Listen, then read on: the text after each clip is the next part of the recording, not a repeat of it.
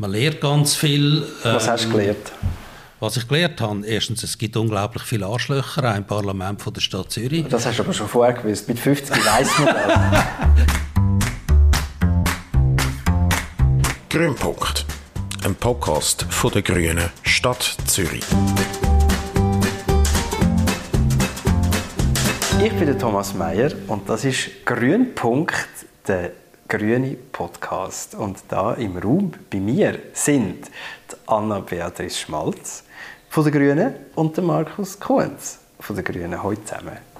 Hallo Thomas. Hallo.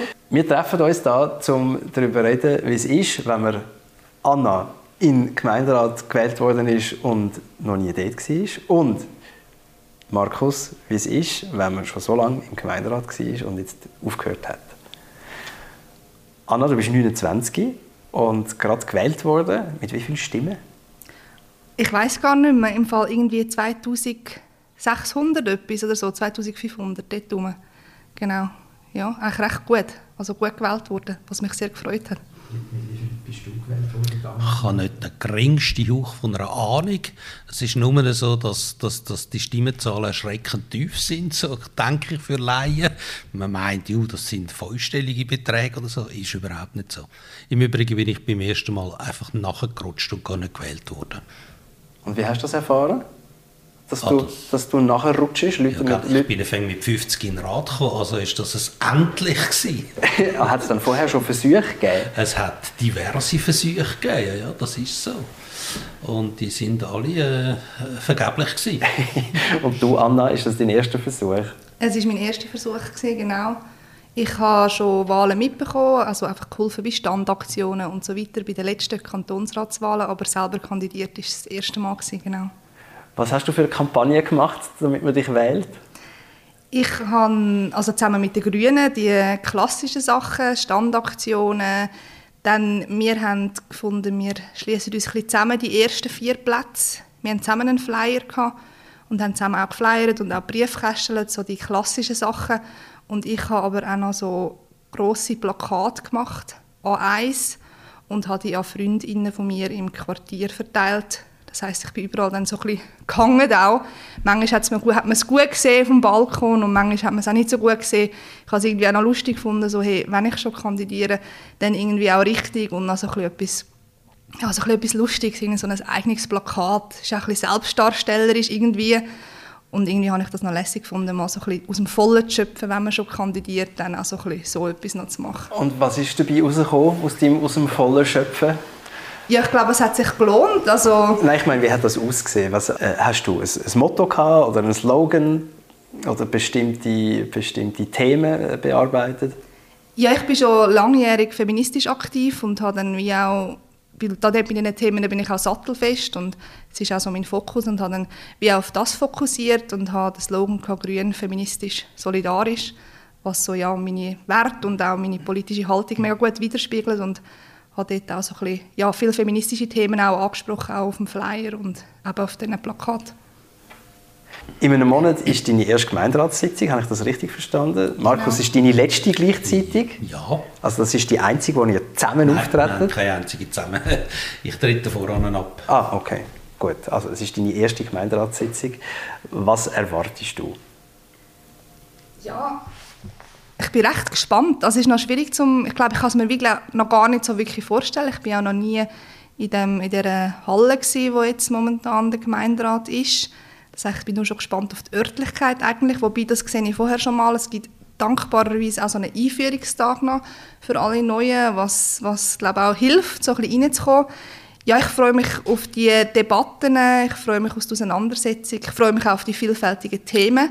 Ich darf jetzt schon als Gast dabei sein bei den Fraktionssitzungen und auch dort habe ich jetzt schon mitbekommen und natürlich auch vorher, als ich es verfolgt habe, wie vielfältig auch die Themen sind, also von Tagesschule über eben Netto Null zu gratis Menstruationsprodukten in öffentlichen WCs und Schulen bis hin zu Veloweg, verschiedene Bauprojekte. Also es ist, sind extrem breite Themen und man kann sich wirklich auf ja, vielfältig einbringen und vor allem auch vielfältig Verantwortung übernehmen, was ich sehr spannend finde und Zürich wirklich auch so mitprägen und mitgestalten. Das finde ich sehr attraktiv.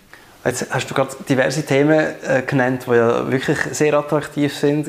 Bist du da schon voll bedient oder findest du, ich habe aber noch etwas, was ich jetzt wirklich auch noch in die Reihe will stellen? Ja, es gibt sicher Themen, die ich glaube auch noch neu reinbringen würde. Ich finde eben so feministische Themen oder auch queere Themen finde ich, fehlen teilweise noch so ein bisschen im Rat. Fände ich mega spannend zum frisch reinbringen. Ja, ich will jetzt aber noch nicht verraten, welche Vorstöße oder so, weil, damit es mir niemand wegschnappt oder so. Markus, genau. ist das möglich, dass jemand, dem, äh, dass jemand einem den Vorstoß wegschnappt? Selbstverständlich ist das möglich. Das ist gerade letzte wieder passiert. Hast du es gemacht? nein, nein, nein, nein. ja, und im Übrigen kann es auch per Excuse passieren, dass halt einfach auch etwas in der Luft liegt und gerade mehrere sich auf das stürzen und dann gibt es das auch. Erzähl mal schnell, wie macht man einen Vorstoß? man lädt sich eine Vorlage von der extra Netzseite vom Gemeinderat oben ab und schreibt dann. Und dann geht es los, oder? Ähm, wie soll ich sagen, es gibt eben verschiedene Ziele hinter so Vorstößen. Entweder du willst etwas unbedingt durchbringen, dann musst du es erstens sehr verbindlich machen, also eine sogenannte Motion, einen Auftrag an den Stadtrat, und zweitens musst du dich schon darum bemühen, dass du Mehrheit wirst bekommen. Demokratie gibt es nur eine Regel und das ist, du musst Mehrheiten haben. So stirbst du in Schönheit. Jetzt könnte es aber sein, dass man tatsächlich in Schönheit will sterben, also das Fähnchen will auflupfen. Dann kannst du zum Beispiel eine Nachfrage machen, wo, wo genau weißt, die Medien werden darauf anspringen, wie blöd. Irgendetwas Knackiges, irgendetwas Süffiges, wo du aber nicht unbedingt die viel davon erwartest. Das ist auch eine Möglichkeit, Politik zu machen. Es kann dann eine öffentliche Debatte in Gang setzen. Das ist ja auch etwas. Also du formulierst den Vorstoß Du ladest dir das Formular ab und formulierst den Vorstoß. Was passiert als nächstes mit dem Vorstoß? Ja, dann musst du äh, sicher mal in der Fraktion umzeigen. Ich meine, wenn, wenn die eigene Fraktion das ein Zeichen findet, dann hast du schon mal verloren. Dann gehen wir jetzt vom Best Case aus. Es finden jetzt alle lässig, was du willst. Alle lässig, genau. Dann überlegst du sehr gut, willst du, dass noch jemand von einer anderen Partei gerade noch mit unterschreibt. Es gibt auch die Möglichkeit, dass sehr viele Leute unterschreiben. Du kannst schon mal markieren, wenn du aus jeder Partei jemanden hast, Achtung, der Vorstoß wird sicher Mehrheit mehrheitsfähig sein.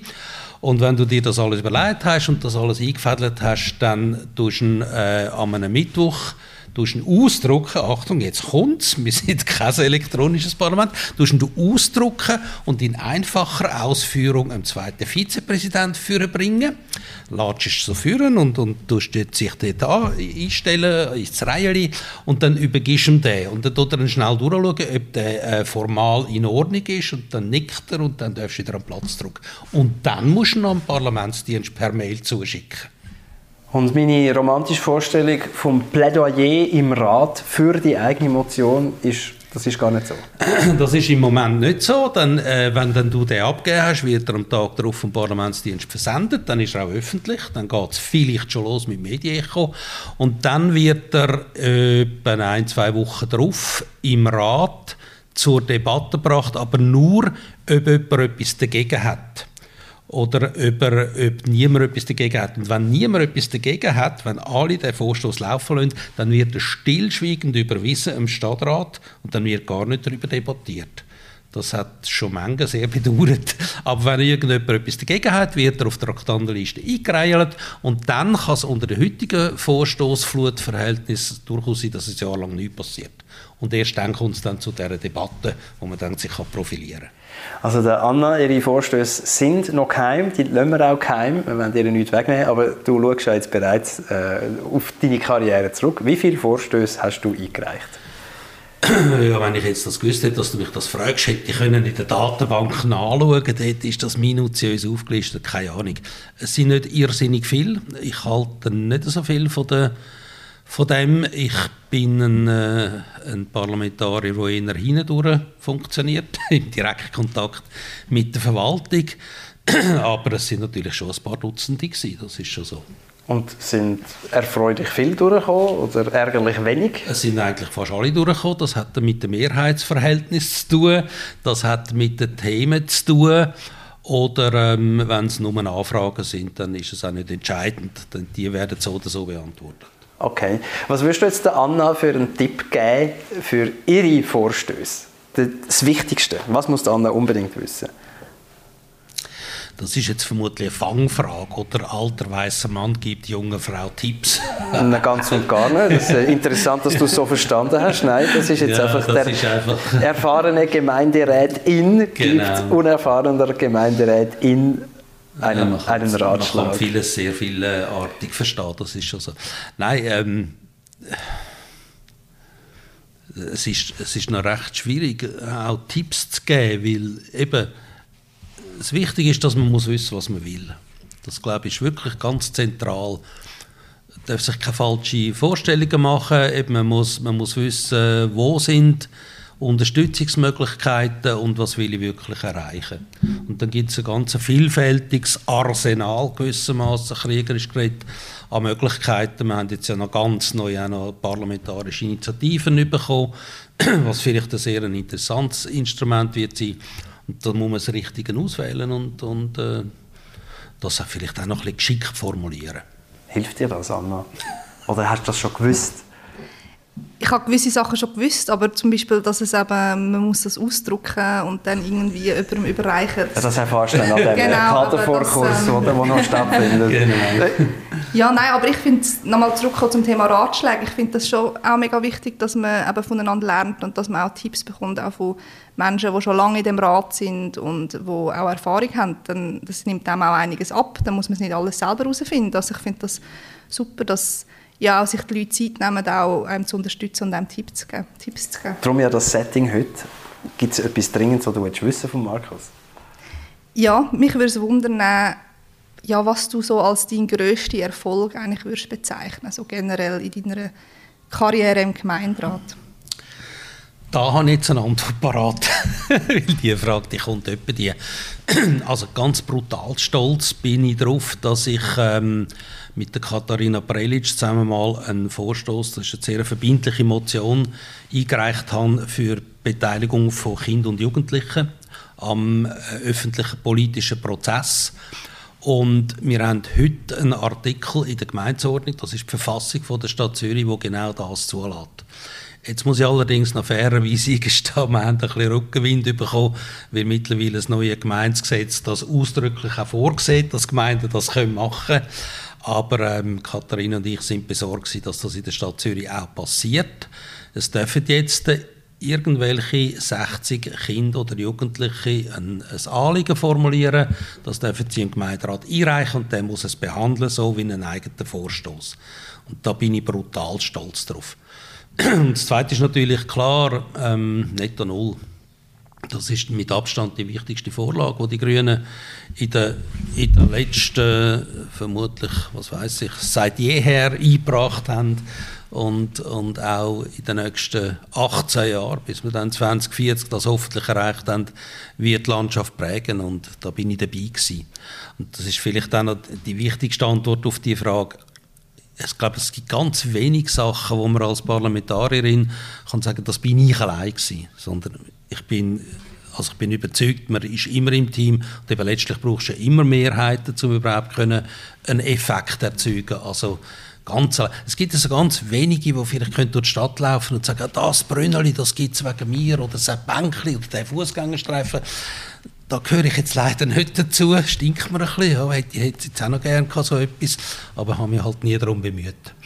Ich kann das von mir behaupten. In, ja, in meiner Wohnstraße, das ist eine 30er-Zone, sind die 30 markiert worden und ich habe gefunden, es sind ein bisschen wenig und ich bin zu diesen Herren an und habe gesagt, können Sie mir bitte da auch noch eins anmalen? Das haben sie dann gemacht. Sehr gut. Ich kann dir das zeigen, das ist gerade vor meinem Haus. Das ja, das ist dem egal. Das, so Sachen sind dem egal. Da müsste ich mit anderen Sachen auffahren. Sag mal schnell, Markus, ähm, du hast gesagt, äh, du bist mit 50 im Gemeinderat, jetzt bist du 62, das sind also drei ja, Legislaturen. Ja, bin ich 52 gewesen. Es sind aber trotzdem drei Legislaturperioden. Zehn Jahre sind es Zehn Jahre, okay. Also zweieinhalb. Ja. Äh, würdest du es nochmal machen? Ähm, Würdest du den Aufwand nochmal betreiben, den du betrieben hast? So viel Zeit von deinem Leben nochmal hingeben für das? Ja, der Aufwand ist jetzt eigentlich nicht das, was mich abschreckt. Ähm, das ist eine gute Frage.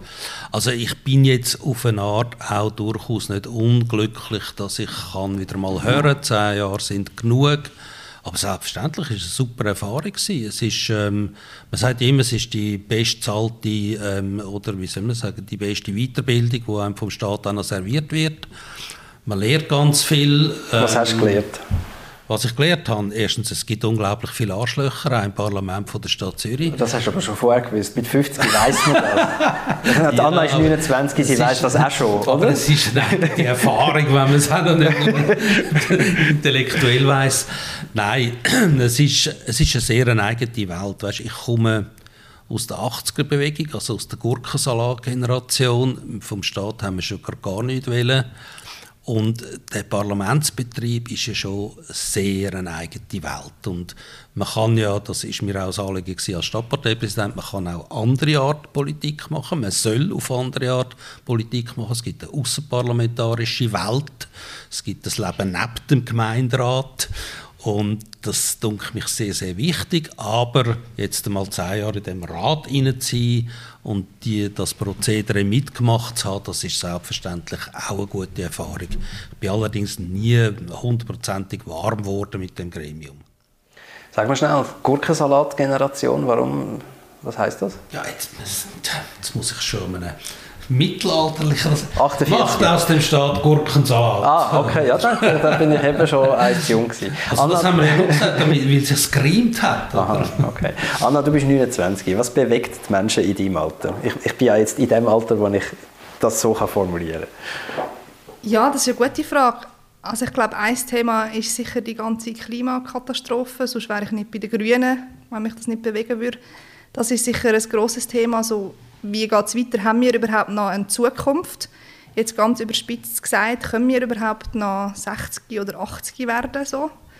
Und wie geht es weiter mit unserer Gesellschaft? Das ist sicher ein grosses Thema. Und dort ist auch eine grosse Dringlichkeit auch um, jetzt in der ganzen Klimafrage. So, ja, es muss sich jetzt wirklich etwas tun, weil sonst haben wir und auch Menschen in anderen Ländern keine Zukunft mehr. Das ist sicher das eine. Und das andere sind die ganzen Gleichstellungsthemen, Themen äh, zu Diskriminierung, Antidiskriminierung generell, Antirassismus. Ich habe das Gefühl, Menschen in meinem Alter haben dort recht viel Wissen, haben auch recht viel Sensibilisierung und auch die Zusammenhänge, also dass, dass es eben ja, Menschen im globalen Süden halt nochmal anders trifft eben von einer Klimakatastrophe als uns in der Schweiz. Ich glaube, das sind Themen, die uns mega fest beschäftigen und jetzt aktuell natürlich auch das Thema Frieden, wo wieder ja, wieder sehr dringlich ist und wieder wie nochmal präsenter an uns auch in Europa angetragen ist, obwohl das natürlich ein Thema ist, das immer mega wichtig ist und wo auch immer Präsenz hat, aber jetzt plötzlich kommt es wieder so gefühlt so ganz nah. Also ich glaube, ja, Krise ist vielleicht, die Krisengeneration ist vielleicht ein bisschen überspitzt gesagt, aber manchmal fühlt es sich schon ein bisschen so an, dass man so ein bisschen, ja, die Frage hat, wie lange geht das noch so und auch, aber der Wille, durch das quasi auch sich einzusetzen und wirklich auch für ein besseres Leben für alle Menschen zu kämpfen. Und das klingt immer so ein bisschen ah, pathetisch und so, aber es fühlt sich doch irgendwie so, ein bisschen so an, dass es mega wichtig ist, dass Verantwortung übernommen wird, dass wir uns einsetzen müssen, dass es eine andere Zukunft und eine lebenswertere Zukunft gibt. Hast du jetzt für junge Menschen in deinem grünen Umfeld geredet oder für junge Menschen einfach in deinem Alter? Mhm, für junge Menschen, die ich kenne. Ich glaube, ich kann überhaupt nicht für alle reden. also kannst, kannst, du dir vorstellen, dass junge Menschen in deinem Alter, die bürgerlich äh, äh, ausgerichtet sind, jetzt andere Antwort gegeben hätten? Oder, oder würden die auch sagen, das sind dringende Themen?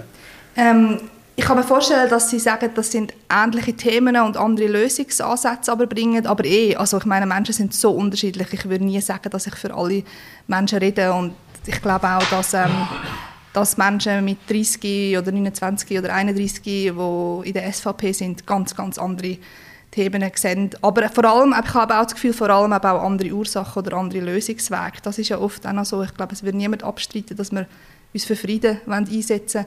Aber die einen finden dann, jetzt müssen wir aufrüsten und es braucht mehr Militarisierung.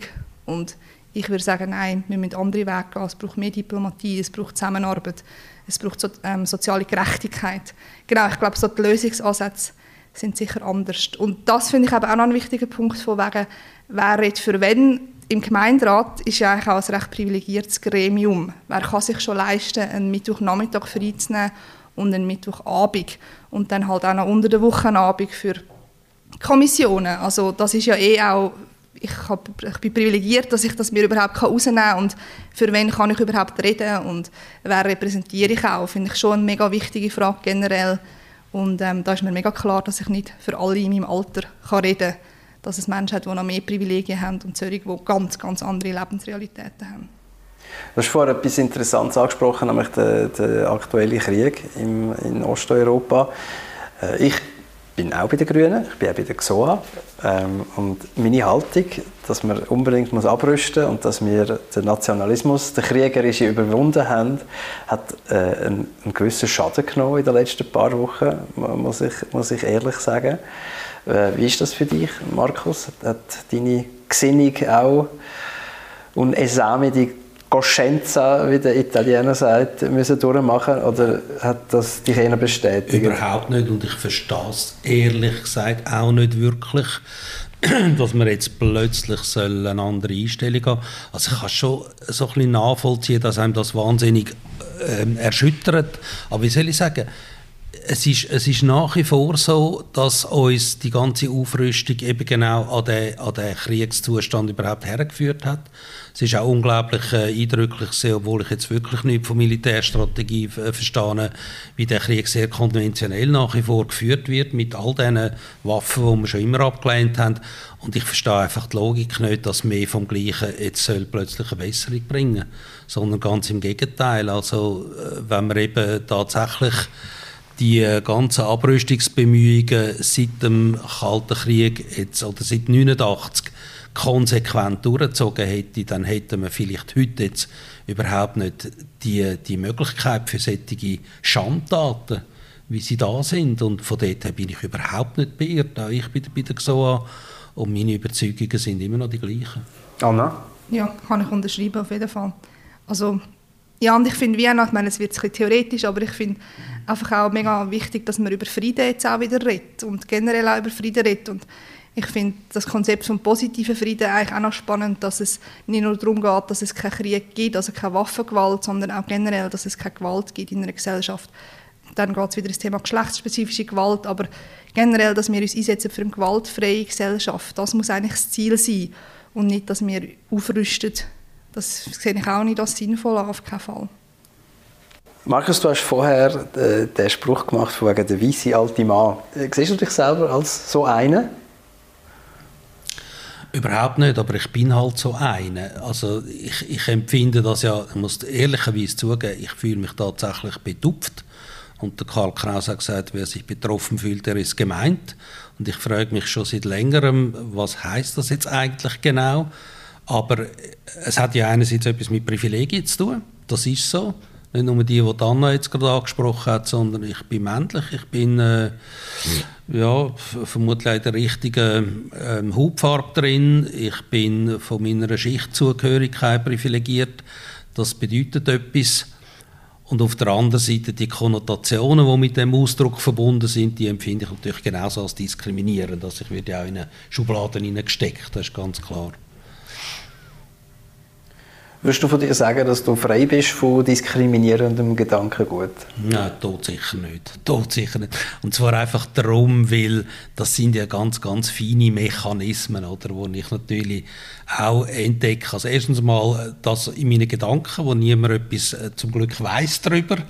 Ähm, dann, wenn man schon lange irgendwie halt auch sich mit gewissen Fragen auseinandersetzt, ertappt man sich dann immerhin bei diesen Gedanken und kann sich korrigieren, würde das auch niemals äußern, aber man weiß genau, der Gedanke hast du halt eben gleich gehabt.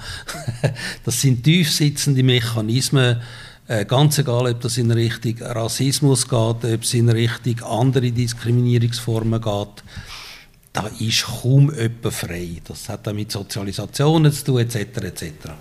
Anna, fühlst du dich frei davon? Von diskriminieren, also dass ich diskriminierende Gedanken habe? Nein, also das habe ich auch. Also ganz klar. Also wir leben ja in einer Gesellschaft, die das auch zu einem gewissen Grad auch stützt.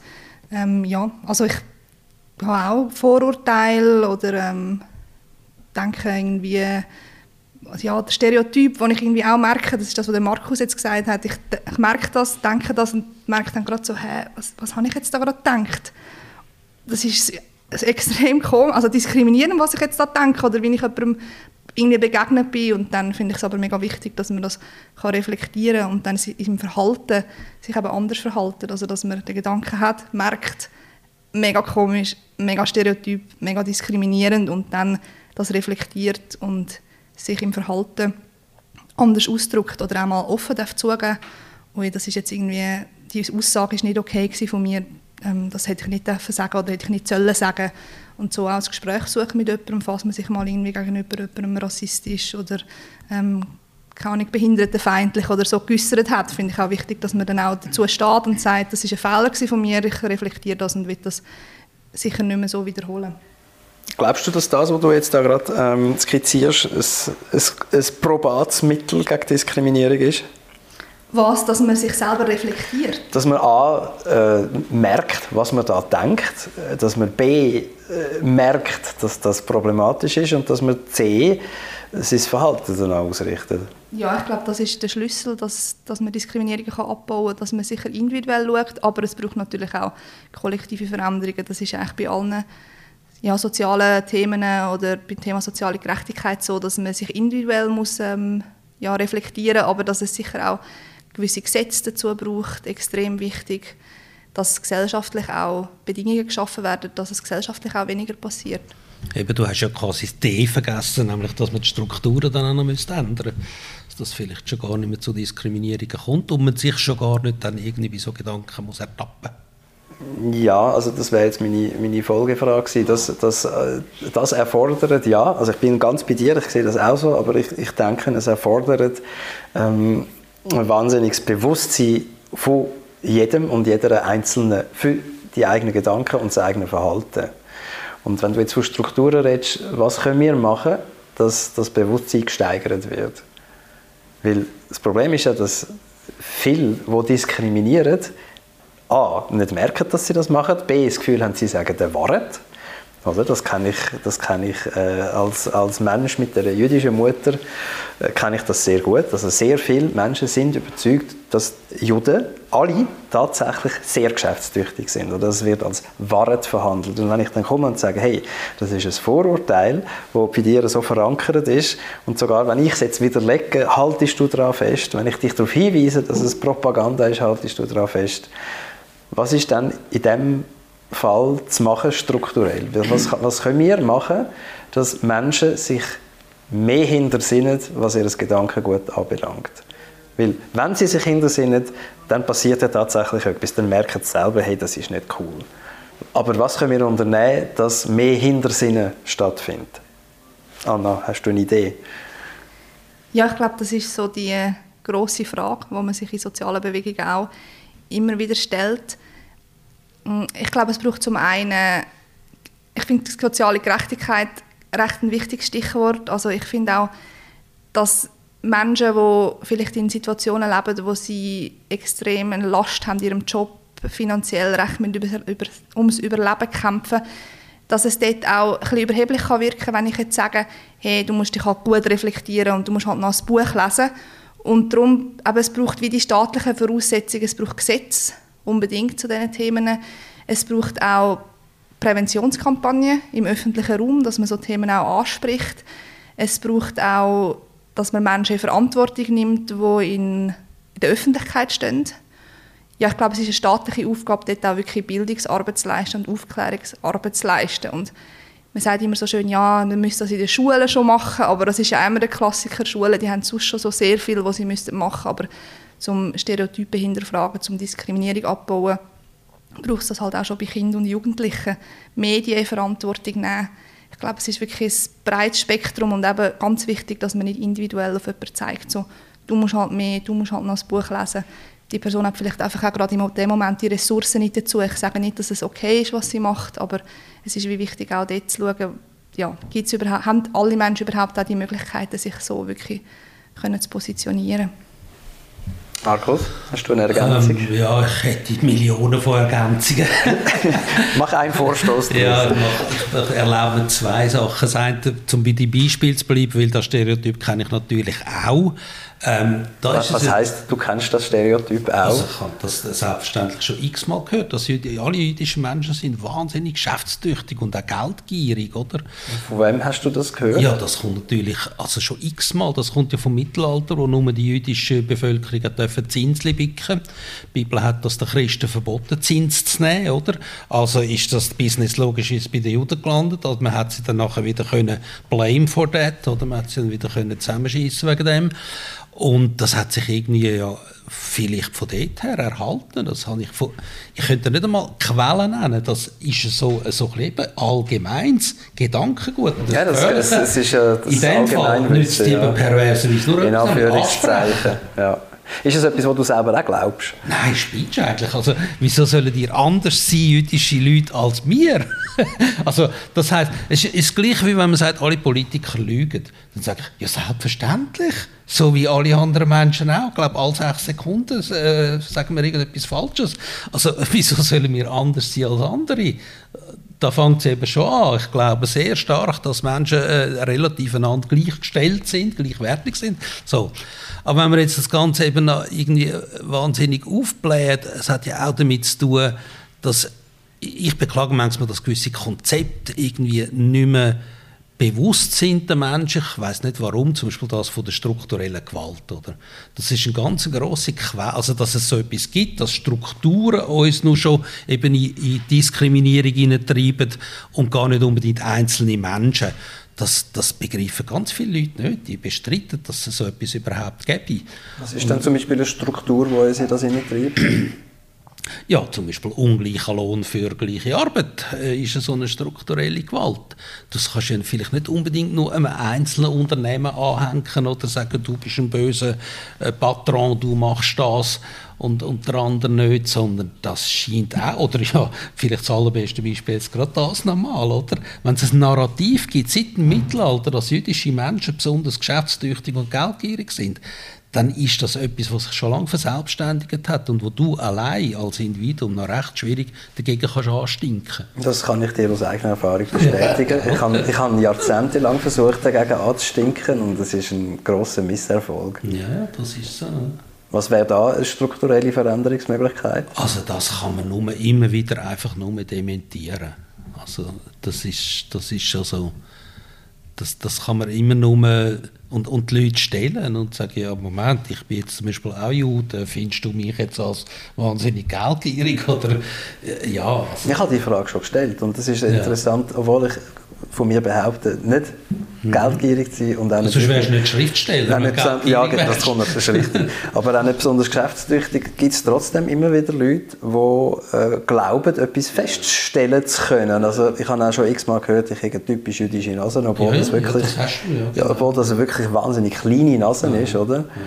Also es geht da gar nicht darum, was wirklich faktisch vorliegt, sondern es geht darum, dass, dass der Mindset ähm, einfach bis aufs Blut verteidigt wird. Und dort äh, ist für mich halt einfach wirklich unklar, was man für Instrumente kann entwickeln kann, um dort einen Hebel anzusetzen. Weil all die Versuche, die ich unternommen habe, gegen das anzureden mit Vernunft, Anstand und ich finde tiefer Logik, äh, haben nicht funktioniert. Ja. Ja. Also eben weiter, weitermachen mit dem, was du kannst machen und das andere ist, was Anna gesagt hat, das sind Strukturen, die man muss können verändern und ich weiß genau, wie das jetzt tönt, nämlich furchtbar abstrakt und man muss vermutlich auch einen separaten Podcast für so etwas machen. Es wird dann recht äh, äh, theoretisch, schnell mal. Die Diskussion, die wir jetzt da gerade angerissen haben, äh, man hört ja immer wieder das Votum, das Gegenvotum, ja, am Schluss darf man ja nichts mehr sagen. Das, das habe ich ja auch schon oft gehört. Anna, was würdest du auf das entgegnen? Auf das, auf das Argument, ja, wenn es so weitergeht, wenn man alles muss auf Goldwaage legen, dann darf man ja am Schluss nichts mehr sagen. Was entgegnest du so jemandem? Ja, ich glaube, das ist so ein bisschen das Killer-Argument, das ja immer wieder aufgebracht wird. Hm, ich finde es wirklich noch schwierig, auf so etwas zu reagieren. Ich finde, auch beim Thema Sexismus erlebe ich das ja auch, dass, dass Leute sich irgendwie äußern und dann sagt man, hey, das ist nicht okay, bitte sag das nicht oder das ist aus dem und dem Grund sexistisch. Und die Leute reagieren dann ja wirklich einfach, sie streiten erstens ab, dass sie diskriminierend sind. Das ist ja auch noch spannend, das sehen wir immer wieder, dass Leute dann wie aber finden, einerseits nein, das ist ähm, nicht diskriminierend, nein, ich bin nicht sexistisch, nein, ich bin nicht rassistisch. Und andererseits dann eben kommt das Argument, ja, man darf ja nichts mehr sagen. Und ja, ich finde das wirklich noch schwierig, weil es gibt wirklich gewisse Sachen, wo ich finde, sollte man, wer ist man, sollte man als Mensch nicht sagen. Oder vor allem einfach auch nicht danach handeln. Und darum, ja, ich finde es wirklich noch schwierig, was man auf das kann antworten kann, weil, ja, es gibt, ich finde, es gibt Sachen, die, die nicht sollen ausgesprochen werden Sachen, wie man sich nicht soll verhalten soll. Und das ist auch richtig so. Ich finde, es braucht gewisse gesellschaftliche Regeln, um zusammenleben und können in Respekt zusammenleben und da finde ich einfach auch wichtig, dass man das Gespräch sucht, vielleicht auch mal nachfragt, hey, warum hast du das Gefühl, du darfst das und das nicht mehr sagen und warum ist es dir auch so wichtig, dass du das überhaupt kannst sagen? Das also, ist auch mal meine Nachfrage. Ja. Warum ist dein Bedürfnis so groß, das zu sagen? Und ich kann mir gut vorstellen, dass jemand, der vielleicht sich noch nie zu dem Thema Gedanken gemacht hat oder wenig Gedanken gemacht hat oder in einer, in einer in einem Umfeld lebt, wo das kein Thema ist, dann sich vielleicht auch mal vor den Kopf gestoßen fühlt, wenn man sagt, hey, nein, das ist im Fall jetzt sexistisch gewesen bitte sag das nicht. Und dass die, das ist wie auch okay, wenn jemand reagiert, hey, hey, äh, da darf man ja nichts mehr sagen, so, so. Aber ich habe da schon auch die Erwartung, dass man dann in ein Gespräch kommen und sich austauschen kann. Markus, was sagst, was sagst du jemandem, ja, der sagt, ich, darf ja nichts mehr sagen? Ja, ich, sagst gleich etwas. was sagst nein, du? Ich sag, du kannst sagen, was du willst, aber du musst auch aushalten, dass ich dann sage, du bist ein Rassist. Ja. Das ist jetzt ja gerade letztens im Fernsehen passiert. Ich meine, was ist denn da schon Schlimmes passiert? Der Moderator hat gesagt, sie sind ein Rassist. Punkt.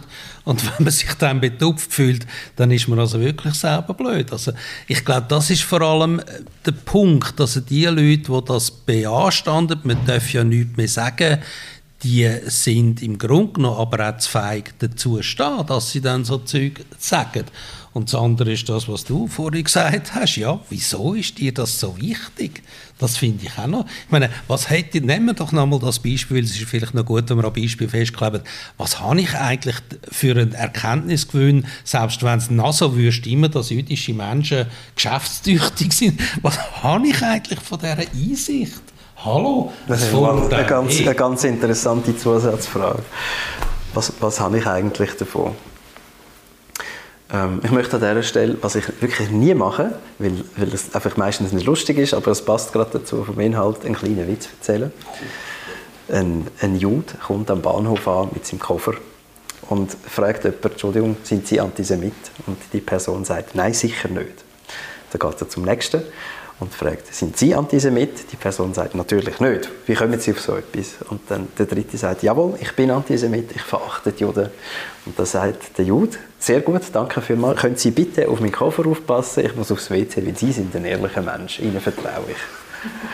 Das ist das, was du ja gerade angesprochen hast. Oder? Auf die einen Seite ähm, will man die Sachen können sagen, wir halten auch daran fest, aber auf die andere Seite ist man dann wahnsinnig empfindlich, wenn Kritik kommt. Oder? Das darf nicht sein. Und das, das ist das Interessante, das hast du vorher auch gesagt, oder? Du weisst jemand darauf hin, dass da eine sexistische Aussage gemacht worden ist. Das kollidiert dann mit dem Selbstbild, wo besagt, das bin ich sicher nicht. Und dann gibt es die Dissonanz. Oder? Ich merke, oh, ich habe etwas gesagt, was das Echo auslöst aber ich will das nicht sein, was mache ich jetzt? Und dann äh, kommt dann eben häufig der Gegenangriff. Ihr Juden sind auch immer so empfindlich, habe ich schon x-mal gehört. Oder äh, ihr, ihr, Frauen tun das so kompliziert. Oder äh, es, es, stimmt nicht, du lügst, das ist nicht so, deine Einschätzung ist falsch. Oder eben, man darf halt nichts mehr sagen. Mhm. mhm. Also ich, ich, ich, bin übrigens ziemlich, ich meine gut, ich weiß auch nicht, wo meine Schmerzgrenzen sind, aber ich bin eigentlich mir ist wichtig zu erfahren, äh, was ich dann da für äh, komische Mechanismen in der Bier habe. Also, man, man merkt es ja auch nicht immer, logischerweise, weil es eben sehr häufig so unausgesprochene Mechanismen sind. Und äh, manchmal tut es eigentlich auch noch gut, wenn man merkt, aha, Moment mal, nein, das, das stimmt, das ist irgendwie ganz ein schräger Gedankengang. Ich gebe allerdings zu, ob ich dann das äh, öffentlich auch noch würde, irgendwie will mich entblößen, ist dann eine andere Frage. Das ist schon klar, aber gerade auch was Antisemitismus betrifft oder so ein bisschen rassistische Mechanismen im Alltag, oder? Weil, äh, ja, da, da erlebt man, ertappt man sich immer wieder bei ganz komischen Sachen. Finde ich ja sehr erhellend, da lehre ich etwas über mich selber. Deine Zeit im Gemeinderat geht zu Ende. Was hast du für Gefühl da dazu? Ja, lustigerweise ertappe ich mich immer mehr, dass ich auch sehr erleichtert bin. Aber ähm, äh, ja, ähm, es gibt einen Bedeutungsverlust, weil dann hat das mal gesagt, man ist, äh, wir sind 420'000 Menschen in dieser Stadt und 125 davon haben das unglaubliche Privileg, in diesem Gemeinderat zu sein. Obwohl er vielleicht jetzt nicht so ein mächtiges Gremium ist, ist es auch nicht nichts. Ich wehre mich immer dagegen, dass man äh, so ein bisschen vernötigend vom Gemeinderat redet, Feierabendparlament, bla bla bla. Also von dort her ist es ein Bedeutungsverlust. Ich bin dann gespannt, wenn ich mit dem Schlag komme. Und auf der anderen Seite, es ist viel Arbeit und, und, und viel, also was lustig ist ja, Politikerinnen und Politiker meinen ja alle Leute, man darf denen ungestraft in die Schuhe bisseln. Also wir sind eine sehr verachtete Kaste. Ähm, die Meinungen sind sehr tief, erschreckend. Also eben alle lügen und sind sowieso nur alle eitle sicher. Das sind wir zwar, aber man muss uns ja nicht auch noch die Nase reiben. Und von dort her so auch die Kässigkeit und die Verachtung, die da insgeheim ein bisschen rum ist, das muss ich auch nicht haben. Da kann jetzt Anna mal schauen, wie sie damit Schlag kommt. Und vor allem eben, der Rat ist nicht nur der Ort, wo Politik gemacht wird. Wenn ich will Politik machen, dann kann ich das auf andere Art machen. Ein Kollege von mir hat das sehr schön formuliert. Er hat gesagt, so, gehst jetzt wieder Stein schmeißen. Was machst du denn jetzt mit dieser freien Zeit? Zuerst gehe ich mal ein bisschen ins Ausland, weil es so ein blöder Nebeneffekt vom Rat ist, dass man ab Volksschulferien gebunden ist und man ja nie ins Ausland kann. Ich kann mich auch früh pensionieren lassen. Ich bin jetzt ein freier Mensch. Ähm, zwar ohne Einkommen, dafür frei. Und ähm, nachher muss ich dir jetzt ehrlich sagen, habe ich eben noch keinen Plan. Und gestern, das habe ich unherzig gefunden, hat jemand, eine grüne Versammlung gehabt, gesagt, ah, ist das ein Luxus, keinen Plan zu haben. Und ich versuche es jetzt genau so zu sehen. Anna, ähm, was ist dein Gefühl, wenn du auf deine Zeit als kommende Gemeinderätin blickst? Ja, ich freue mich. Also ich bin sehr gespannt. Ich freue mich, dass ich mich einbringen kann, meine Kompetenzen und mein Wissen, aber ich freue mich auch darauf, sehr viel Neues zu lernen und ja, auch dort neue Erkenntnisse zu gewinnen, neue Sachen zu lernen. Das freue ich mich mega fest. Und jetzt muss ich nochmal zu den Zielen zurück. Und wenn wir schon vorher schon von Diskriminierungen geredet haben, eines von meinen Zielen ist auch, oder was ich mir vorgenommen habe so für den Gemeinderat, ist, dass ich bei jedem Geschäft mir auch noch darüber aus überlege, hat das etwas zu tun mit dem Thema Gleichstellung, auch wenn es nicht auf den ersten Blick ist, oder eben mit dem Thema Antidiskriminierung oder dann eben mit dem Thema Klimaschutz oder dann Netto Null. Also dass ich wie versuche, noch ein bisschen darüber auszudenken, was könnte man da sonst noch mit reinbringen und nicht nur das Geschäft an sich zu sehen. So, das habe ich mir so ein bisschen vorgenommen. Ich bin gespannt, ob es klappt. Ich weiß auch, es ist viel Arbeit. Das ist mir schon viel gesagt worden. Es braucht viel Engagement. Genau, ich lasse auf mich zukommen und ich freue mich mega fest auch, ja, dass ich die Gelegenheit habe und dass ich das darf jetzt sicher mal für die nächsten vier Jahre machen und dann, ja, ich freue mich und bin sehr gespannt. Die Zeit, die Markus jetzt frei bekommen hat, die wird dir jetzt nachher fehlen. Und was in deinem Leben wird jetzt zu kurz kommen? ja, das ist eine gute Frage. Das habe ich mir auch schon überlegt.